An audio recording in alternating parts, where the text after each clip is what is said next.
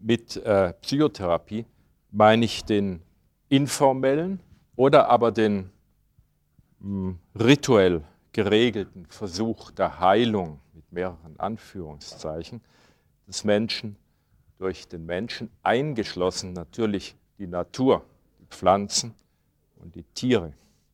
Und mit Mensch meine ich einfach das sogenannte Lebewesen, das uns durchschnittlich bekannt ist und das mit einer durchschnittlichen Liebesfähigkeit ausgestattet ist. Und hier wird die Definition schon unscharf, denn es gibt Menschen, die Egos sind und Menschen, die sind weniger oder im idealen Falle auch keine Egos.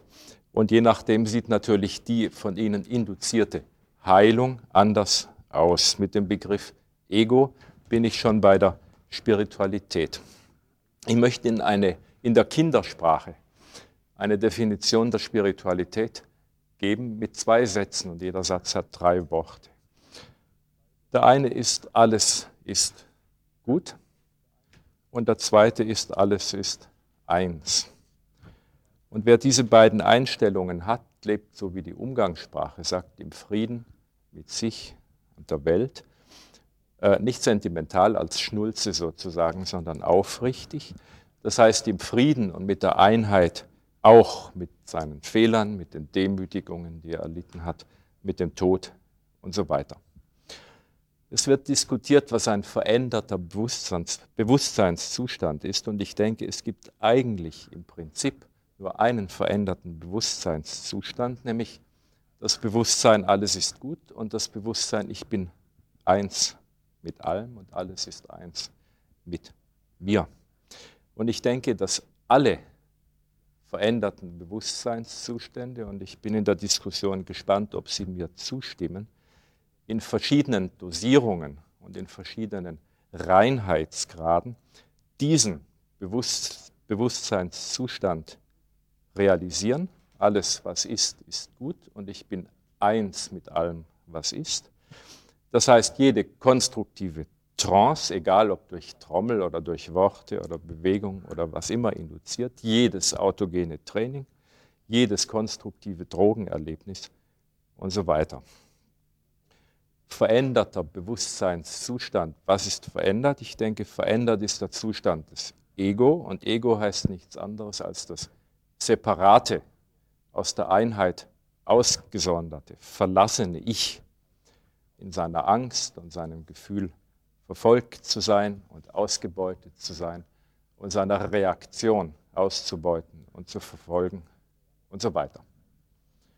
Der spirituelle oder was also nach meiner These identisch ist, der veränderte Bewusstseinszustand ist immer dann gegeben, also wenn das Ego, wenn das separate Ich geheilt wird, wenn es ein wenig oder mehr nach Hause kommt in die Einheit die es trägt, wenn es also zum ungetrennten Ich wird.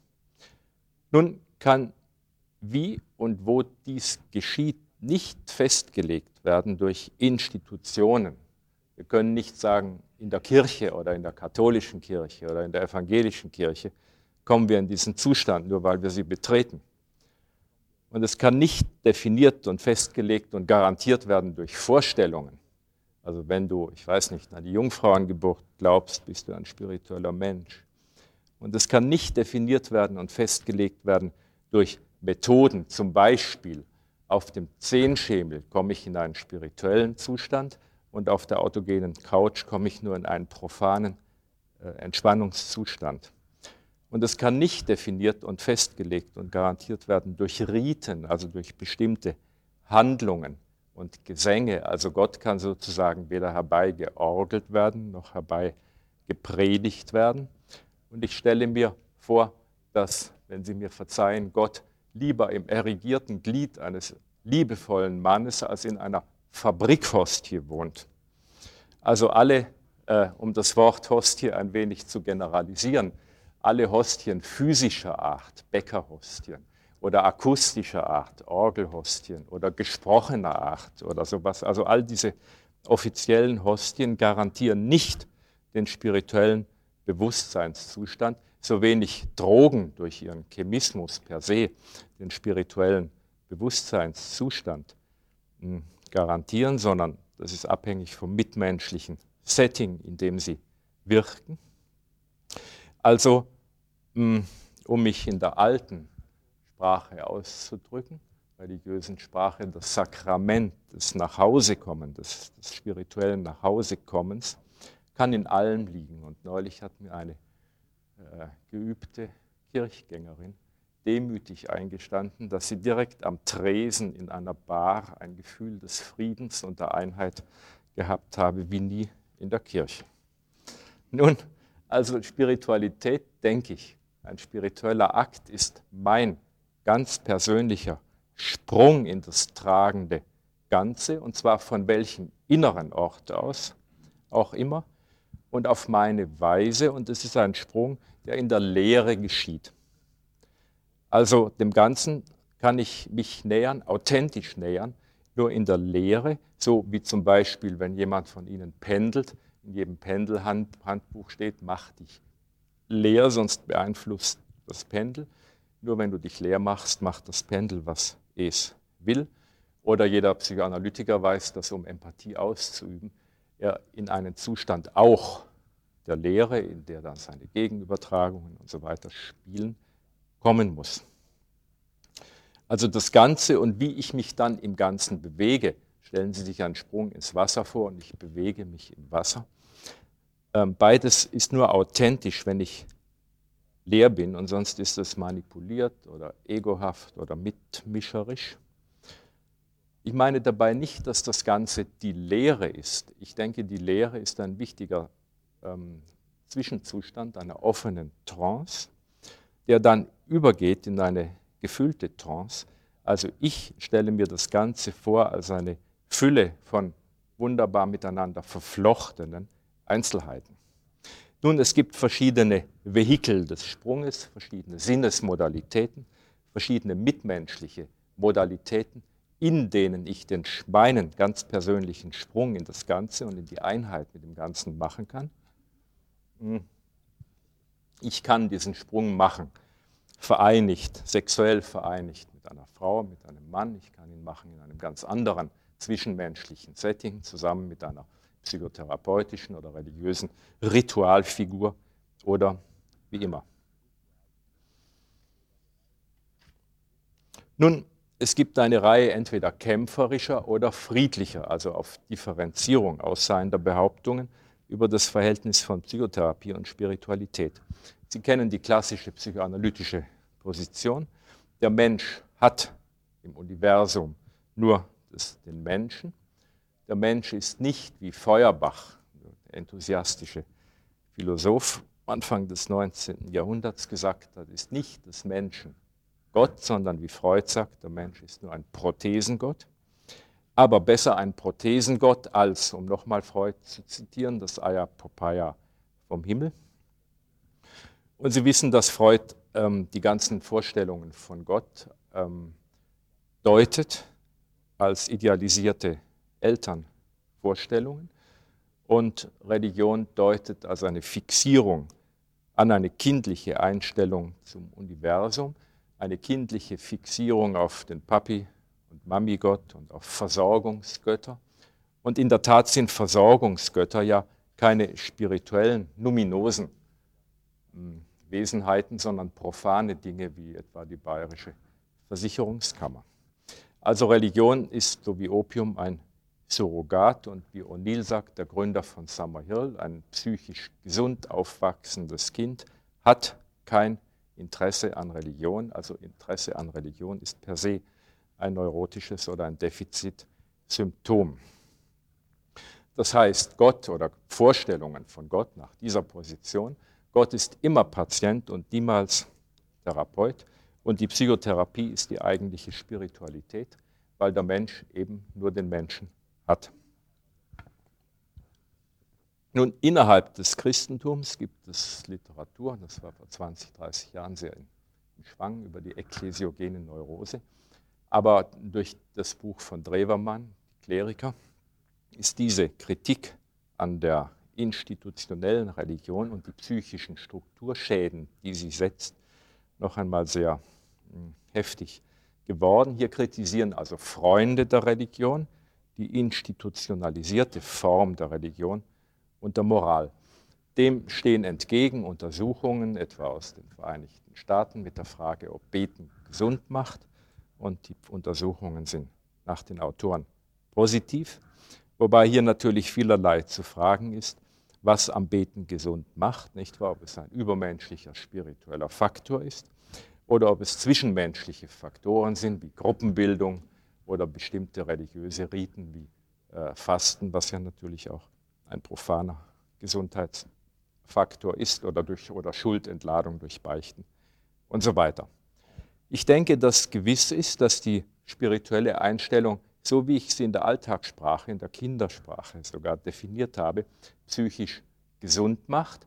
Und wie Drebermann übrigens sehr schön gezeigt hat, ist, dass die schamanische Medizin, psychosomatische schamanische Medizin, als erstes Medikament im Kranken diese Einstellung induziert, mit einem tragenden, fürsorgenden Ganzen eins zu sein.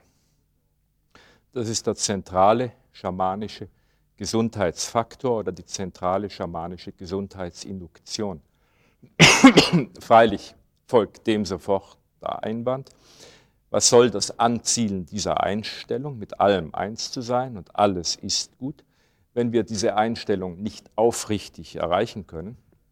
Zu groß sind die Eindrücke von Demütigungen, von Leiden, von körperlicher und seelischer Krankheit, von Krieg und Verstümmelung, als dass es uns Menschen möglich wäre, die spirituelle Einstellung zu erreichen.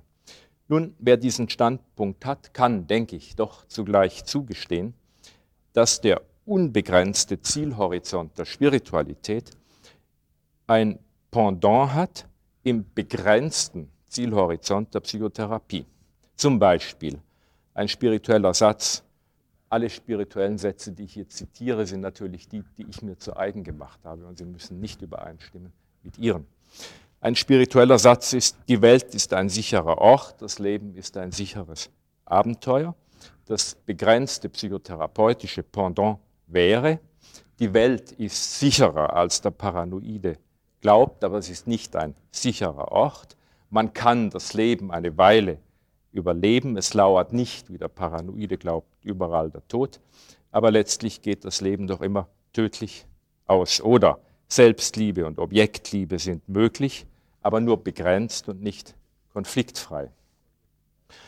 Ich denke als Grundsatzthese über das Verhältnis von Psychotherapie und Spiritualität, dass es nur einen einzigen wirklichen Gegensatz gibt, nämlich diesen Gegensatz von unbegrenztem und begrenztem Zielhorizont. Ich nenne Ihnen einige Überzeugungen der Spiritualität. Etwa, es gibt keinen Tod oder ich kann total friedlich sterben oder alles ist gut, das Böse ist zwar furchtbar, es kann und soll gar nicht verleugnet, weggeleugnet werden. Aber Gott ist alles, das Böse und das Gute. Das halte ich für einen sehr zentralen Satz der Spiritualität. Gott ist alles, das Böse und das Gute.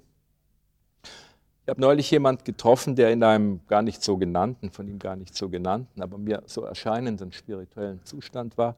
Er hat gesagt, ich bin zugleich total verzweifelt und ich bin zugleich total glücklich.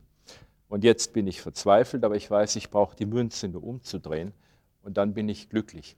Und ich denke, dieses Paradox von Verzweiflung und Glück und von Böse und Gut, zwei Seiten ein und derselben Realität, ist ein Grundparadox einer guten Spiritualität. Der Mensch spielt das Spiel der Trennung und das ist eine andere Definition als der Mensch hat gesündigt und ist in die äh, Sünde, also Sonderung, gefallen durch Schuld. Der Mensch spielt bewusst und frei das Spiel der Trennung, um heimzukehren, um zum Beispiel zu erforschen, wie an Orte und in Situationen hinein, die absolut dunkel und absolut nicht liebenswert erscheinen, wie an solche Orte Liebe gebracht werden kann. Oder er spielt das Spiel der Trennung, um zu erforschen und zu realisieren, wie ein Selbst, das absolut verfehlt, und schuldig sich vorkommt, doch total angenommen werden kann. Also meine spirituelle Position ist, es gibt kein Böses, es gibt keine Schuld und folglich auch keine Hölle. Und ich denke, dass die Vorstellung der Hölle ohnehin ein Verbrechen gegen die Menschlichkeit ist. Also die Position ist, dass es im Universum nichts gibt, so schlimm es auch sein mag, für das es im Universum nicht eine noch größere Liebe gibt. Was das Verhältnis von Gut und Böse angeht, heißt das, dass es kein Splitting gibt. Und ich denke, es ist immer das Zeichen einer, wie Fromm sagen würde, autoritären Religion, wenn sie, wenn sie ein Splitting macht, die Guten und die Bösen und die Schafe und die Böcke und Himmel und Hölle. Auf einem wirklich spirituellen Standpunkt, denke ich, macht, diese, macht unsere alltägliche Kinderaufteilung von gut und böse, das heißt von lustvoll, und das nennen wir gut, und unlustvoll, schmerzvoll, und das nennen wir böse, keinen Sinn mehr, wobei nicht geleugnet werden soll der Schmerz. Oder eine andere spirituelle Position, um die Bibel zu zitieren, alle eure Haare sind gezählt. Das heißt, es gibt im Universum so etwas wie eine absolute, jeden von uns begleitende Empathie. Oder gänzliche, gänzliche Angstfreiheit ist möglich. Oder ich kann ganz ohne Abstriche ich selber sein. Oder alles, was ich brauche, ist da. Du brauchst nicht kämpfen, du brauchst nicht brav sein, du brauchst keine Werke verrichten, du brauchst nicht einmal bitten, du musst nur wahrnehmen, dass alles da ist. Es gibt keine Defizite. Ich wollte Ihnen durch diese kleine Horizonttour nur ein wenig wachrufen, was eine radikale spirituelle Position, wie ich sie definieren und übernehmen würde, ist. Und hm, es versteht sich von selber, ich brauche keine Zeit dafür zu verwenden, wie es für jeden dieser Sätze eine begrenzte Version innerhalb der Psychotherapie gibt, eine begrenzte. Ein Beispiel habe ich Ihnen vorhin gesagt. Nun von den totalen Zielen, wie ich sie skizziert habe, und Möglichkeiten kann die Psychotherapie nur träumen oder sie kann sie verwerfen mit dem Hinweis, das ist alles Utopie.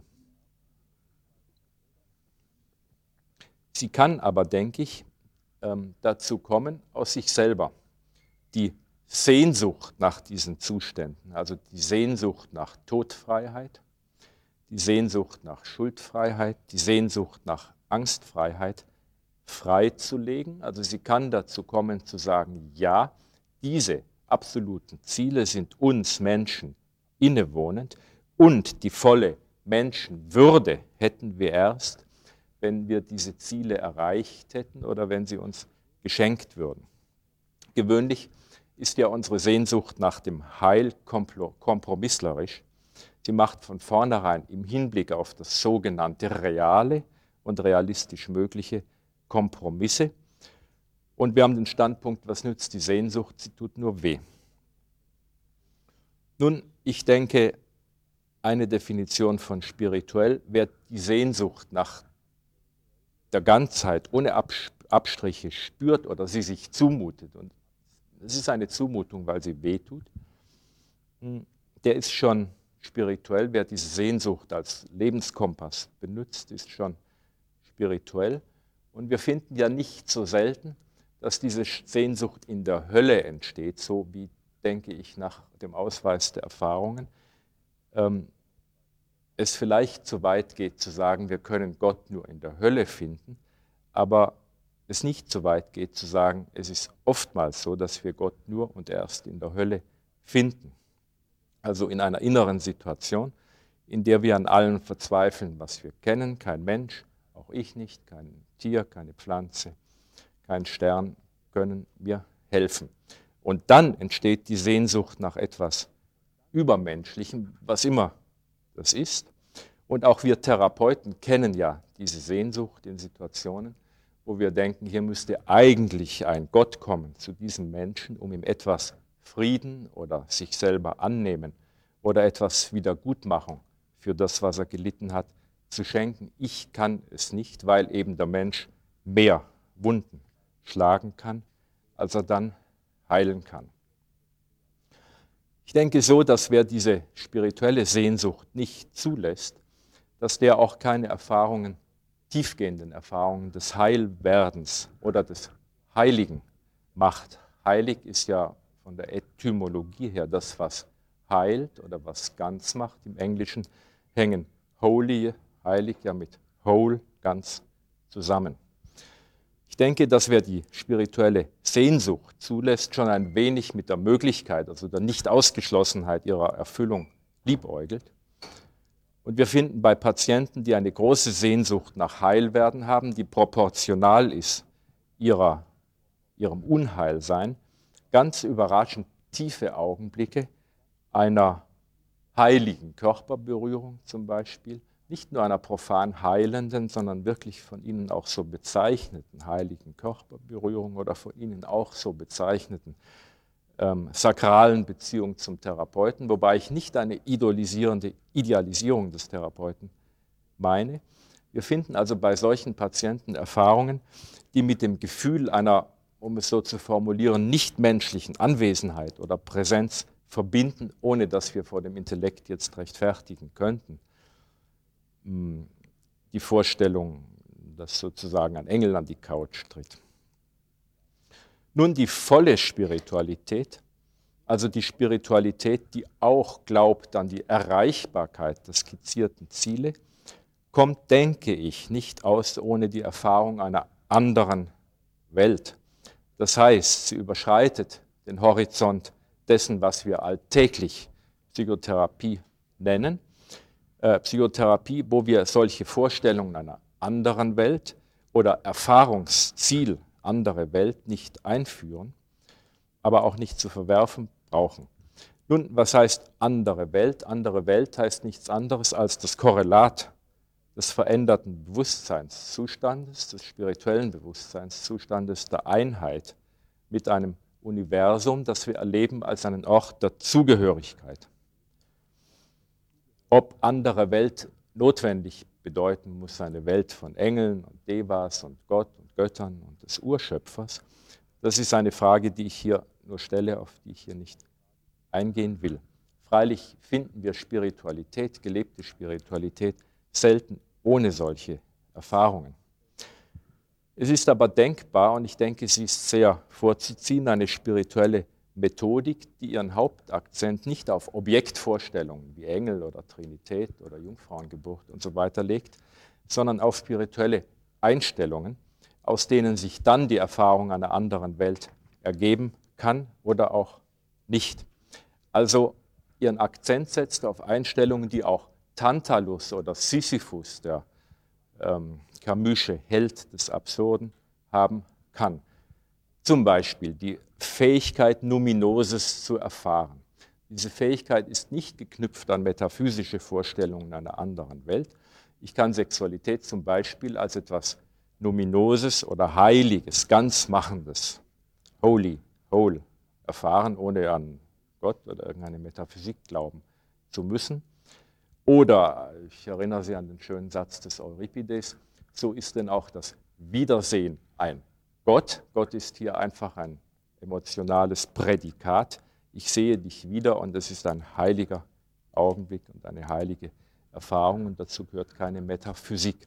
Ich denke, es ist durchaus in der Reichweite der Psychotherapie, Menschen diese Fähigkeit der luminosen Erfahrung von Zuständen und Objekten wieder zu geben. Oder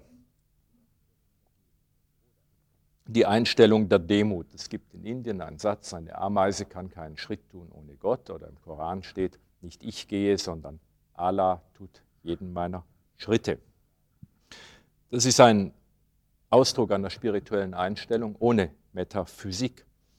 Hm, es ist Alltagsbewusstsein, dass ich nicht gehen kann ohne Luft zum Beispiel, dass keine Luft da wäre ohne Bäume, dass die Bäume dann nicht da wären ohne Sonne, dass die Sonne hier nicht konstruktiv wirken würde ohne Ozon, dass die Sonne nicht da wäre ohne die Milchstraße und die Milchstraße nicht ohne die restlichen Milliarden von Galaxien, die alle in den Schritten der Ameise und in deinen und meinen Schritten mitwirken. Ähm, wenn ich atme, nicht wahr, die Lunge erschafft nicht ein einziges Atom Sauerstoff, Also die Lunge ist nichts ohne den Sauerstoff und der Sauerstoff kommt von den Bäumen und die Bäume brauchen die Sonne und so weiter.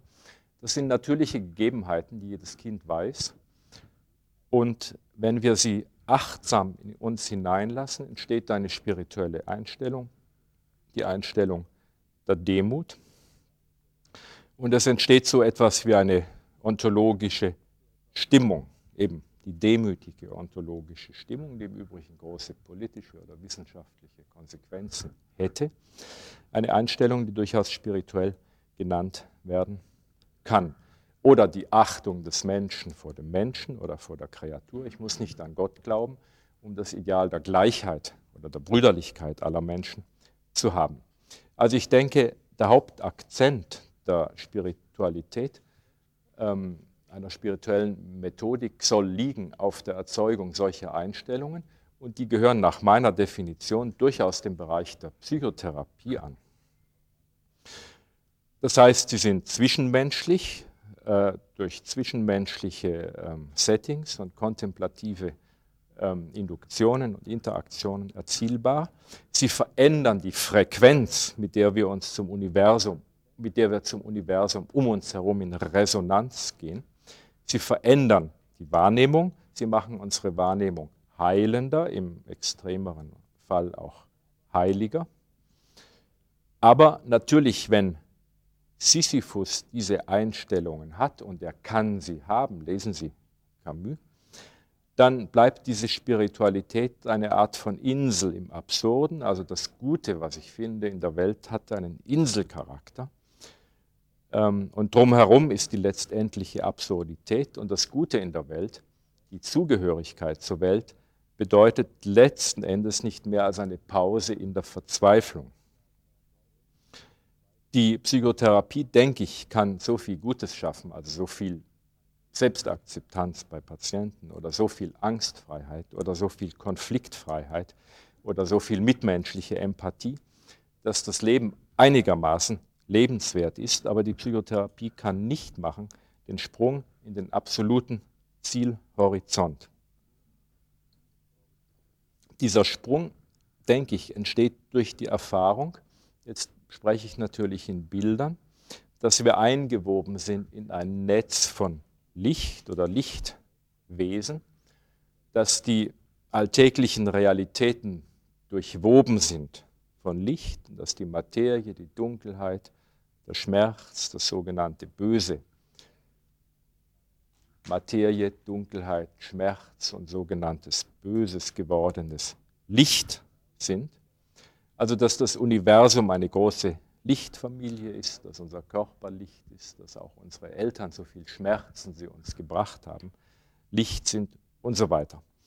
Und mit diesem Bild oder dieser Erfahrung des Lichtes verlassen wir den rein mitmenschlichen Rahmen, wobei dieser Satz nicht mehr heißt als, wir verlassen den Rahmen der alltäglichen, im Ego-Rahmen stattfindenden Wahrnehmung des Menschen durch den Menschen.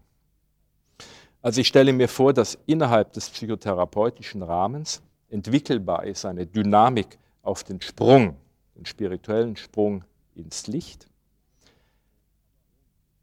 dass dieser Sprung aber über diese Dynamik hinausführt, obwohl natürlich dieser Sprung jederzeit auch auf der Couch oder innerhalb einer psychotherapeutischen Institution oder im autogenen Training oder beim Walzertanzen und wo immer stattfinden kann. Durch diesen Sprung wird ein Universum sichtbar, das über den Menschen, so wie wir ihn alltäglich kennen, also über den Menschen als Ansammlung, Verbindung, Kampf von Egos hinausgeht. Also wenn wir auch keinerlei Wesen außerhalb des Menschen annehmen, dann müssen wir doch, um spirituell im radikalen Wortsinn sein zu können, ein Element der Erfahrung des Menschen oder der Natur, der Bäume, der Pflanzen, der Tiere als Lichtwesen, um mein Bild zu verwenden. Sie können viele andere Bilder dafür einsetzen, haben. Denn ohne diese Lichterfahrung bleibt der Mensch für den Menschen letzten Endes bestenfalls ein idolisierter Gott und dann eine Enttäuschung oder eine Lehre oder wie der alte Hobbes sagte, der Mensch ist des Menschen Wolf. Ich mag zum Abschluss einige Gleichheiten von Psychotherapie und Spiritualität erwähnen oder behaupten. Wir werden darüber diskutiert. Beide, und in dem Punkt unterscheiden sie sich überhaupt nicht voneinander, sind Gänge der Achtsamkeit, Achtsamkeitsgänge. Weder in der Psychotherapie hat jenseits der eigenen persönlichen Erfahrung, die die letzte autonome Instanz ist, ähm, Glaube einen Platz, noch in der Spiritualität hat Glaube einen Platz, so wie ich sie verstehe. Und das setzt natürlich diesen Begriff oder diese Vorstellung von Spiritualität in einen Gegensatz zu der Vorstellung, die die institutionellen Religionen, die auf Glauben angewiesen sind, von Spiritualität haben. Oder sowohl Spiritualität wie Psychotherapie arbeiten nach einem sehr einfachen lerntheoretischen Prinzip. Ein wenig Spinnenangst, ein wenig Entspannung. Also, hm, was ich damit sagen möchte, und auch das steht im Gegensatz zur durchschnittlich geübten institutionellen Religiosität, hm, die, auf, die Spiritualität ist geknüpft an Aufrichtigkeit oder an das Spüren des Negativen. Gewöhnlich hm, oder sehr oft besteht Spiritualität ja darin, dass wir uns so ein äh, Kostüm von Glaubenssätzen oder ähm, hysterisch erzeugten Bildern ähm, oder anderen der Verdrängung dienenden Vorstellungen oder Gefühlen überziehen, aber die Konfrontation vermeiden mit Angst und Schuldgefühlen und dies und das. Also ich denke, damit eine spirituelle, aufrichtige Entwicklung in Gang, in Gang kommt, ist notwendig die volle Konfrontation mit den ganzen ähm, abgelagerten Giftprodukten in uns sozusagen, damit sie gereinigt werden können. Also Spiritualität, genau wie Psychotherapie, ist ganz zentral ein Reinigungsvorgang und diese Stufe in aller Regel wird in der institutionellen Spiritualität übersprungen. Das Beichten ist nicht eine, ein wirklicher Reinigungsvorgang. Nun, die Spiritualität, ein weiterer Punkt, ist selbst durch und durch so gesehen Psychotherapie. Wie einer meiner von mir geliebten spirituellen Autoren sagt, nur Patienten kommen überhaupt auf die Erde. Dann, weil Sie das erwähnt haben mit der Ich-Auflösung und der Ich-Stärkung. Meine These ist, und ich bin sehr daran interessiert, mit Ihnen zu diskutieren, ist die, dass äh, Psychotherapie ebenso wie Spiritualität am, um das klassische spirituelle Wort zu benutzen, am Ich-Tod arbeiten. Ich-Tod heißt ja nur nicht Schwächung des Ich, sondern Ich-Tod heißt nichts anderes als Tod, Auflösung des falschen Ichs. Also des scheinautarken Ichs, des Ichs, was lieber hilft als annimmt, Helfersyndrom. Das Ich, was sich depressiv ablehnt. Das Ich, was paranoid an sich selber ähm, und an der Welt verzweifelt. Tod des Leistungs-Ichs, das auf der Prämisse steht, nur ich selber bin mir treu, nur auf mich kann ich mich verlassen. Also, dass sich selber immer so wie Münchhausen am Schopf über ähm, Wasser hält, denn es wird mir ja nichts geschenkt. Also der sehr in spirituellen Kreisen sehr renommierte Gegensatz von die Psychotherapie baut ein starkes Ich auf und die Spiritualität baut es wieder ab. Diesen Gegensatz halte ich schlichtweg für falsch. Aber ich könnte viel dazu sagen, aber machen wir das in der Diskussion. Ein weiterer Punkt, Spiritualität ebenso wie Psychotherapie sind zwischenmenschliche Vorgänge in verschiedener Weise. Ähm, auch der im Himalaya meditierende ähm, Buddhist hat immer seinen inneren Guru bei sich, manchmal materialisiert er sich. Ähm, in den ganzen benediktinischen und anderen Mönchsorden gab es die Correctio Fraterna und es gab den Seelenführer und so weiter. Und dass Psychotherapie ein zwischenmenschlicher Vorgang ist, brauche ich hier nicht auszuführen. Und ein letzter Punkt, hm, die spirituelle Position alles ist da, gehört für mich zu den spirituellen Grundelementen. Also du bist schon alles, was du brauchst. Und hier entsteht ein spirituelles Paradox. Ich habe gesagt, die Lunge produziert nicht ein einziges Atom Sauerstoff und sie kann nur in großer Demut äh, Luft atmen. Und das Paradox besteht darin, dass sie die Münze oder das Vexierbild drehen können und dass ich sagen kann, ich bin die Luft, die ich atme. Neulich sagt mir jemand, ja immer bemühe ich mich, liebevoll zu sein und plötzlich kam mir eine Erleuchtung, nämlich ich bin Liebe. Und wenn Sie diesen spirituellen Standpunkt nehmen, dann besteht Spiritualität vor allem in einem, nämlich in dem Abbau von Blockierungen, die mich nicht an meinen Reichtum kommen lassen. Sozusagen, ich habe viel Geld im Tresor, aber ich habe Hemmungen und habe den Schlüssel nicht, den Inneren, an den Tresor zu kommen. Besteht Spiritualität vor allem im Abbau von Illusionen, die mich daran hindern, mich mit dem, was ich bin, zu identifizieren. Und ich bin alles, was ich brauche, aber natürlich nicht, hm, wie das Ego in seinem Gottähnlichkeitsstreben das meint.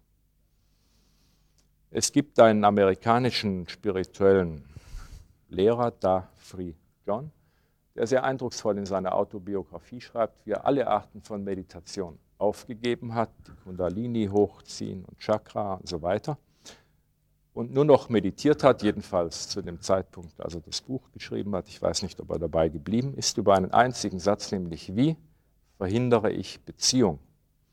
Und das ist eine vollkommen psychoanalytische Spiritualität, psychoanalytisch unter dem einen Aspekt so genannt, äh, konzentriert auf die Auflösung von Abwehrpositionen. Ich bin alles, was ich brauche, bin davon aber entfernt durch Abwehrpositionen, also besteht Spiritualität in der Auflösung dieser Abwehr, in der Arbeit an der Verdrängung der kosmischen Zugehörigkeit des spirituellen Unbewussten oder wie immer wir das formulieren wollen. Eine allerletzte Bemerkung zur Kooperation von Spiritualität und Psychotherapie. Ähm, wir wissen, dass die Überfliegerspiritualität scheitert. Also diese Spiritualität, die meint, sich ersparen zu können. Die Konfrontation mit dem Negativen, also mit dem, was aus unserem psychischen Organismus herausgearbeitet und herausentgiftet werden muss. Und dazu müssen wir es spüren. Und die Spiritualität, die glaubt, sie könnte sich ersparen, den heilenden mitmenschlichen Kontakt. Also sie überfliegt die Menschenwelt zu Gott hin und meint dort alles zu haben, was sie braucht und was daraus resultiert, jedenfalls nach meinen Impressionen. Vielleicht haben sie andere, ist bestenfalls die Verdrängungsmeditation eines einsamen, so die Lehre suchenden, aber philobathischen Leistungs-Ich. Ein Philobath nach Balint ist derjenige, der die Objekte fürchtet und wie der einsame Kämmelmann immer nur die Weiten verträgt, die Wälder und das Rauschen der Wälder, den Ozean und so weiter. Aber er verträgt keine Menschen.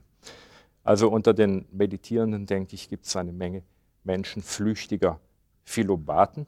Das heißt, das Ego will sich in Ego-Form auflösen, menschenphobisch. Und wir wissen alle, dass Spiritualität ja ganz häufig durchsetzt ist und pervertiert ist von pathologischen Ego-Vorgängen. Also seine Auflösung imitieren zu können oder intendieren zu können im Ego-Rahmen, ohne ihn zu überspringen. Das gehört ja zum Arsenal des Ego. Ich denke, alle kennen wir Menschen, deren Lebensfaden durchaus ein spiritueller ist und sie etwa daran hindert, sich umzubringen. Und trotzdem leiden diese Menschen eine große ich-strukturelle Not. Sie haben nicht verinnerlicht die Zärtlichkeit von Haut zu Haut, von Kind zu Mutter oder Mutter zu Kind. Sie haben zu wenig verinnerlicht mitmenschliche Vorbilder, sie haben zu wenig verinnerlicht mitmenschliche Achtung. Und obwohl ihr Lebensfaden ein spiritueller ist, sagt doch unsere durchschnittliche Erfahrung, dass was die ich-strukturelle Not angeht, Gott nicht einspringt.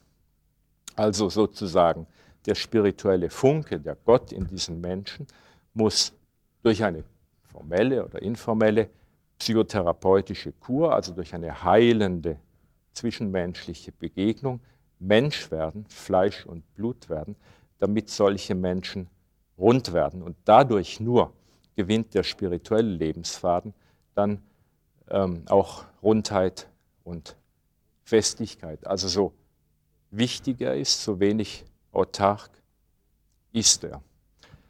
Und abschließender Satz, ich denke, dass es auf der anderen Seite, was die Frage angeht, was ist denn die Kapazität der Psychotherapie und was ist die Kapazität der Spiritualität, dass das letztlich ein individuelles Erfahrungsexperiment ist.